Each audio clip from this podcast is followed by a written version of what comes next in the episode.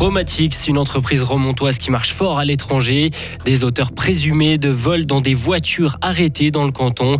Et Elisabeth Baumschneider a quitté la Suisse pour la première fois depuis son élection. Peut-être quelques flocons demain avec un temps couvert, froid et bise. Il va faire entre moins 1 et 2 degrés. Voici le journal de Hugo Savary. Bonsoir. Bonsoir Rio, bonsoir à toutes et à tous.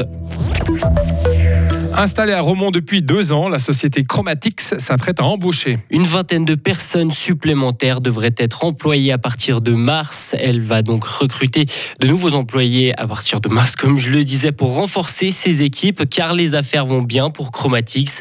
L'entreprise fabrique des panneaux solaires en verre coloré pour habiller des façades, des toits ou des balcons, et elle fait face à une demande en hausse. Une bonne nouvelle qui survient dans un contexte économiquement difficile depuis la pandémie, entre des délais de livraison qui s'allongent et des prix qui ont pris l'ascenseur, comme l'explique le patron de Chromatix, Rafik Ambali. Le prix du transport a été multiplié par 10. Alors certaines matières premières sont montées de 30% ou de 50%. La moyenne générale des prix, si vous prenez tout en considération, est montée à peu près de 20 à 23%. Comment vous, en tant qu'entreprise ici basée à Romont, vous avez pu faire face à cette hausse de prix? Alors pour les contrats déjà signés, on peut pas monter les prix et on n'a même pas demandé d'ailleurs. Pour les nouveaux contrats, on doit prendre cela en considération. On répercute ce qu'on peut sur le client. On baisse aussi un peu les marges, mais ça dépend beaucoup, beaucoup du type et du volume du contrat. Chromatix compte des clients dans le monde entier, en Allemagne, en Australie, en Suède, au Danemark ou encore aux États-Unis, mais aussi en Suisse. L'entreprise a habillé des immeubles à Zurich, Lausanne, Genève. Mais paradoxalement, pour cette entreprise remontoise, aucune commande de la part de privés ou de collectivités publiques du canton de Fribourg n'a été passée. Six auteurs présumés de vol dans des véhicules arrêtés. Depuis plusieurs semaines, de nombreuses voitures ont été braquées avec et sans effraction dans l'ensemble du canton. Deux personnes ont été interpellées dans la région de Guin, deux autres à la gare de Fribourg et les deux derniers proches de la gare de Belfaux. Les différentes enquêtes en lien avec ces événements se poursuivent. Pas loin de 60 véhicules ont été cambriolés depuis le début de l'année des panneaux solaires obligatoires sur les nouvelles constructions.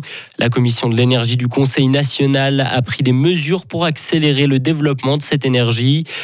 Euh, la Commission a décidé également d'obliger la pose de panneaux photovoltaïques pour les rénovations importantes. Autre mesure forte, d'ici 2032, tous les bâtiments de plus de 300 mètres carrés, sauf les habitations, devront être équipés d'une installation solaire. Elisabeth Baumschneider était à Stockholm. Il s'agissait de son premier déplacement à l'étranger en tant que conseillère fédérale.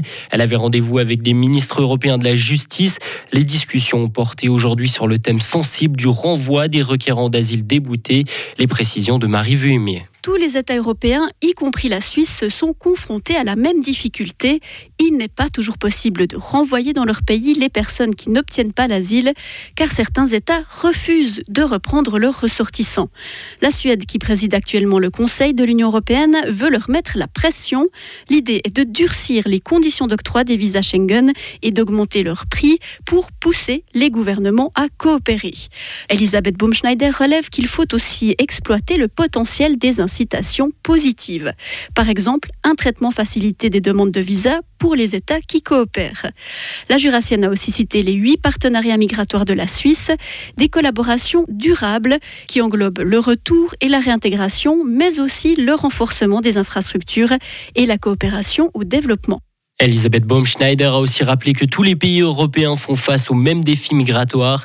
Il faut une réaction concertée, une réforme du système européen de l'asile. Cyberattaque d'ampleur en Allemagne. Des sites internet d'administration, d'entreprises et d'aéroports allemands sont ciblés par des attaques. Des cibles individuelles dans le secteur financier. Des sites de l'administration fédérale seraient également dans le viseur. Les attaques auraient été revendiquées par des hackers russes. Elles sont menées en représailles de la livraison des chars de Léopard.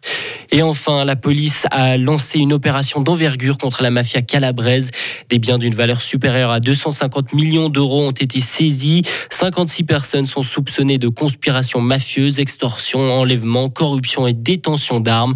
Environ 300 policiers ont pris part à cette opération. Retrouvez toute l'info sur frappe et frappe.ch.